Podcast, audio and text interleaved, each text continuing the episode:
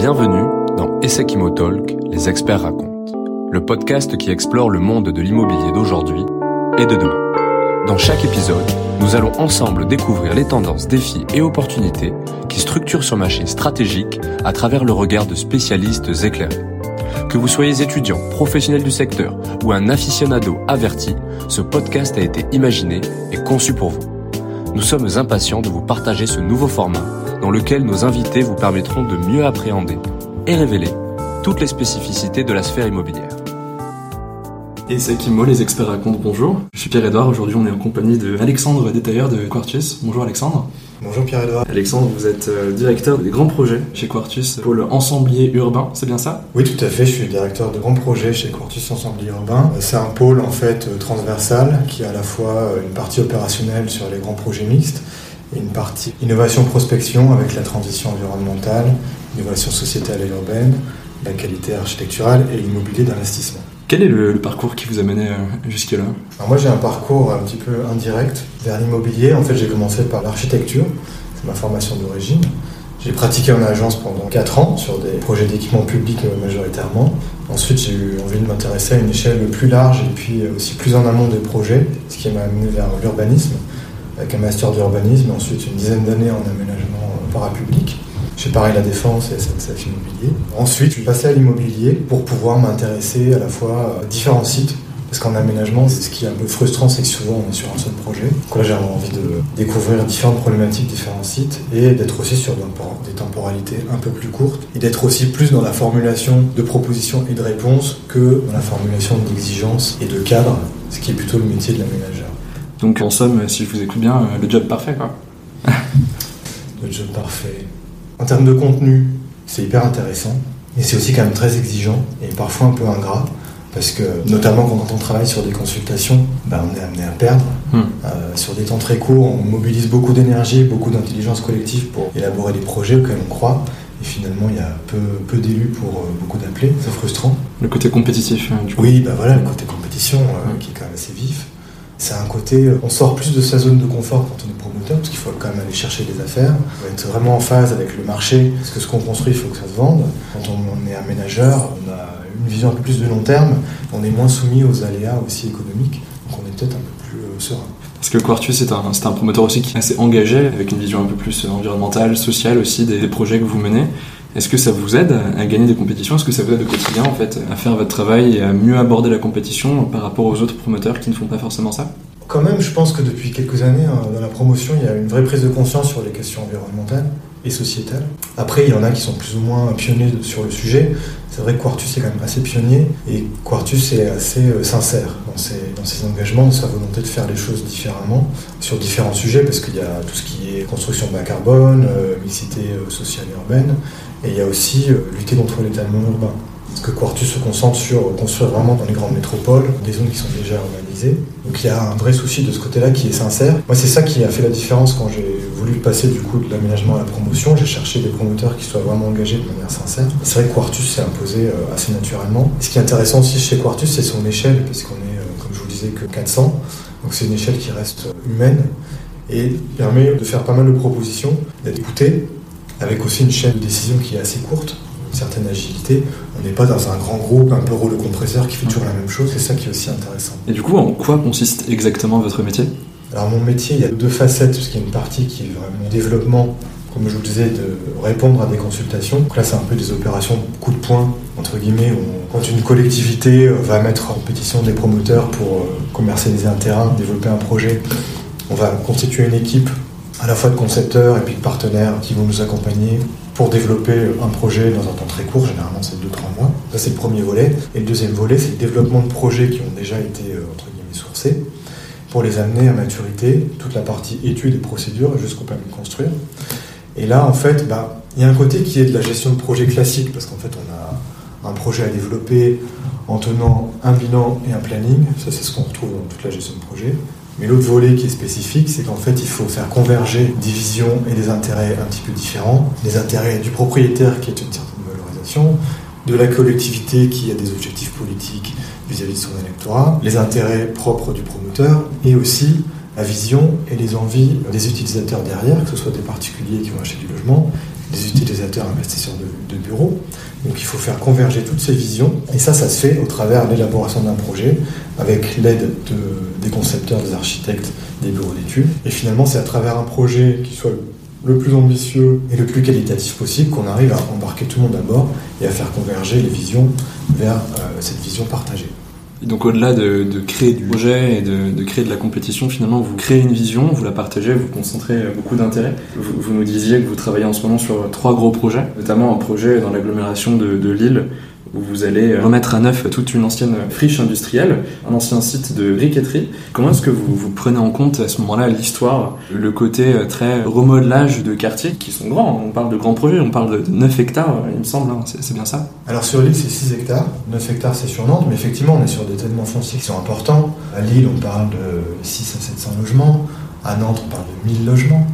Donc à terme, ça va être 2000, 2500 habitants, des salariés qui vont travailler sur site. Donc on est vraiment sur des morceaux de ville, hein, des quartiers entiers. Donc c'est vrai que ça, c'est une constante dans nos projets. De toute façon, le site fait le projet. On part à la fois de ce qu'il y a sur site. Maintenant, on essaie d'éviter de faire table rase et on essaie d'utiliser ce qui est déjà là. Le meilleur carbone, c'est celui qui est déjà existant en fait, plutôt que d'aller construire même bas carbone, on va utiliser déjà ce qui est existant. Et ensuite, le site, il nous donne aussi des indications, que ce soit sur les éléments paysagers, sur tout le contexte quel est le tissu urbain autour, quels sont les besoins du quartier, qu'est-ce qui manque aujourd'hui, quelle est l'histoire du site? Et avec tout ça, on, essaie de faire un projet qui soit le plus intelligent, le plus sensible possible. Mais là où c'est compliqué, c'est qu'il faut à la fois tenir compte de l'histoire du site et aussi se projeter dans le futur sur les évolutions des besoins, les évolutions des modes de vie, croiser ça avec les ambitions, les projets des collectivités, quelle vision eux-mêmes portent pour le territoire. Donc c'est un peu ce mélange qu'il faut faire prendre à travers le projet. Donc une, une, vraie, une vraie recette de, de cuisine en, en, en, somme. Et donc vous, j'imagine que en tant que, que, directeur de ces grands projets, vous mettez vous-même votre vision à l'intérieur de ces projets, avec quelque chose peut-être d'un peu personnel aussi. Vous, vous, croisez du coup plein d'ingrédients différents, mais à un moment vous mettez peut-être les, les, épices à tel endroit ou d'autres ingrédients à, à d'autres endroits. Si vous deviez résumer votre vision que vous mettez au cœur de ces projets aujourd'hui, qu'est-ce que vous, vous diriez finalement? Ah, C'est une question compliquée parce que la vision qu'on qu peut avoir personnellement, elle est faite par des expériences, je pense, eues par ailleurs, des choses qu'on a déjà vues. Après, l'élément fort, je pense, c'est qu'ils ont tous des valeurs finalement. C'est ça qui nous anime au quotidien. Et c'est sûr que moi, ma sensibilité, avec mon parcours d'aménageur et même d'architecte, elle est portée quand même vers l'intérêt général. Donc moi, la vision que je porte, c'est que le projet, il doit apporter un plus euh, pour la ville, il doit avoir des externalités positives, il doit avoir une qualité. En fait, il faut quand même, à mon sens, être conscient de la responsabilité qu'on a en tant que constructeur, qu'acteur de la ville. Pour les générations futures, il faut quand même imaginer que ce qu'on va construire, un minimum, va durer 30 ans, mais peut durer encore plus longtemps, voire des siècles. Quand on parle de trame urbaine de quartier, euh, bah, ces trames, après, elles sont gravées est-ce que dans le marbre. Donc il faut avoir quand même conscience de cette responsabilité. Il faut quand même se libérer un petit peu, je pense, des contraintes de rentabilité financière qui sont données de base des opérations, mais il faut quand même porter cette vision à long terme. Euh, il faut être persévérant, pugnace, parce qu'en fait, sortir d'une opération, c'est compliqué. Ça prend du temps, il y a tout un faisceau de contraintes. Donc souvent, on a tendance à se dire, bon, si l'opération sort, c'est déjà bien, mais en fait, c'est pas suffisant parce qu'on a cette responsabilité. Il faut que l'opération tienne dans le temps, que le quartier il soit qualitatif, que les gens y soient bien. Il ne faut pas lâcher en fait. Dès qu'on a des alternatives, toujours défendre la plus qualitative. Il faut s'appuyer aussi sur l'équipe de maîtrise d'œuvre qui peut avoir une vision. Souvent aussi porte la qualité, que ce soit la qualité urbaine, la qualité architecturale. Collectivités aussi qui sont un peu garantes du long terme. Donc il faut tenir cette vision dans le temps. Il ne faut pas céder à la facilité, sortir l'opération facilement, céder aux, aux, sirènes. De la compétition et juste de rentrer dans l'appel d'offres pour entrer dans l'appel d'offres. Oui, en fait, il faut, faut, avoir des propositions qui sont solides, dont on sait qu'on pourra les tenir. Il mmh. ne faut pas vendre du rêve. Et après, voilà, il faut se battre pour sa vision, pour qu'elle tienne dans le temps. Et finalement, que l'atterrissage du projet soit dans des bonnes conditions et qu'il soit le plus conforme possible à la vision qu'on a pu porter au départ. Mais c'est vrai que ça prend la conviction, ça prend la pugnacité, la, la sérénité. Il ne faut pas perdre le cap, en fait. Mmh. C'est ça qui est un peu parfois compliqué. Il faut aller au bout, en fait. Je me permets une dernière question. Euh, Qu'est-ce qui ferait qu'un étudiant aujourd'hui ait envie de, faire votre métier? Bah, Pour moi, il y, a, il y, a, deux choses qui sont quand même très intéressantes. C'est qu'au niveau du sens, là, on parle quand même de finalement concevoir et construire les lieux de vie des hommes. C'est quand même quelque chose de très noble. Pour quelqu'un qui cherche du sens dans son métier, je pense que c'est du coup un débouché assez évident. Et euh, d'autre part, c'est un métier où il y a une forme de polyvalence, parce qu'en fait, on s'intéresse à des problématiques très variées. Il y a des côtés à la fois très techniques, hein, puisqu'il faut s'intéresser aux études de sol, comment on va construire son bâtiment, il faut s'intéresser à la sociologie, pour qui on construit, quels sont les besoins, faire un peu de prospective sur l'évolution des modes de vie. Il y a des aspects financiers qui sont évidemment incontournables, puisque une opération qui n'est pas équilibrée bah, ne se fait pas. Il faut aussi avoir ce pragmatisme-là. Les questions juridiques. Donc pour quelqu'un qui est touche à tout, c'est vraiment bien, parce qu'il y a toujours quelque chose de nouveau qu'on va apprendre. On ne s'épuise pas dans des sujets trop spécifiques, on a une palette très large. Donc ça c'est hyper intéressant. Et on est amené à côtoyer plein d'acteurs, des sites aussi très différents. Donc c'est quand même euh, une variété qui est intéressante et un renouvellement qui est aussi intéressant. Je pense que pour des gens qui sont touche à tout, qui sont un peu polyvalents, c'est complètement adapté. Et euh, quel conseil auriez-vous envie de, donner à un étudiant qui veut, qui veut se lancer aujourd'hui? Ben, Mon conseil, ce serait de varier les expériences, parce qu'on voit qu'en fait l'immobilier, euh, finalement, c'est très, très large.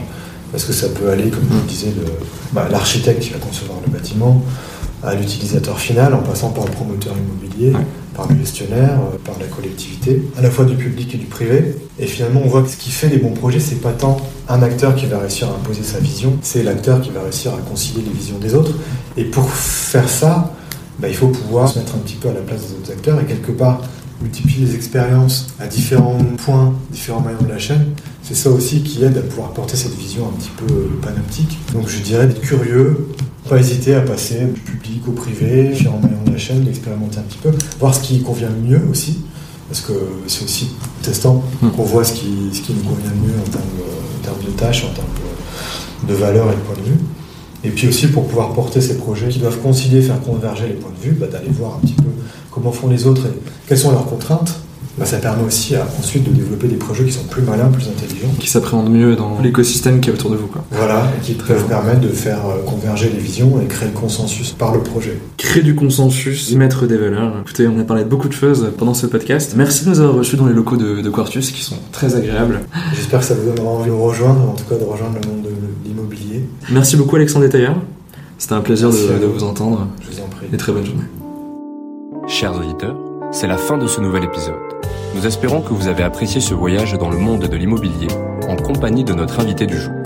N'hésitez pas à nous faire part de vos retours en nous partageant une note et un commentaire sur la plateforme d'écoute dédiée. Nous avons hâte de vous retrouver pour le prochain rendez-vous d'Essec Talk, les experts racontent. À très bientôt